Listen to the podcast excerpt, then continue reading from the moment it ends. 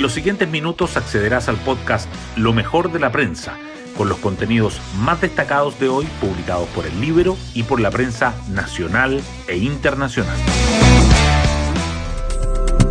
Muy buenos días, hoy es viernes 27 de enero de 2023.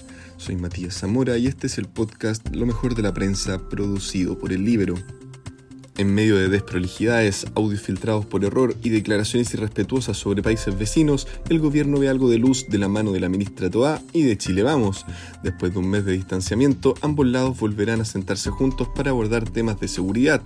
Como gobierno, celebramos la disposición de sectores de la oposición para recuperar la labor de compromiso transversal por la seguridad que estamos impulsando desde el Ministerio del Interior, tuiteó Toá. Esto luego de que la oposición señalara estar dispuesta a retomar el diálogo si el Ejecutivo dispone medidas concretas sobre la materia. Las portadas del día.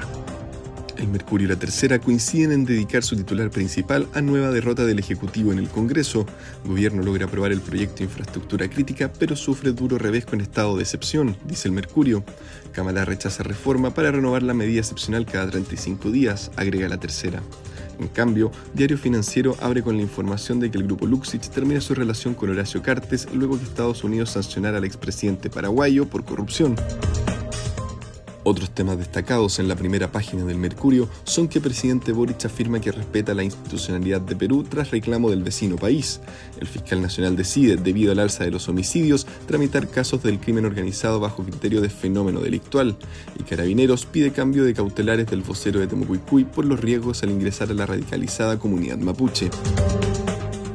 La tercera, por su parte, resalta que el Banco Central advierte que la inflación sigue muy elevada y no da señales de inicio de baja de la tasa de interés. La expresidenta Bachelet advierte sobre pacto electoral oficialista. La benzina de 93 octanos cae de los 1.300 pesos promedio en 15 de las 16 regiones y Rusia responde envío de tanques con bombarderos en toda Ucrania. Además, el Mercurio dedica su foto principal a que la música y Beethoven copan la Plaza Baquedano. La tercera señala que la cancha del Santa Laura enreda el torneo nacional. Y Diario Financiero subraya las actividades donde el Servicio de Impuestos Internos reforzará su fiscalización para este año. El libro, por su parte, titula con abogado de Telier y Jadwe fue negociador clave en la polémica compra de la clínica de la alcaldesa Hasler. Hoy destacamos de la prensa.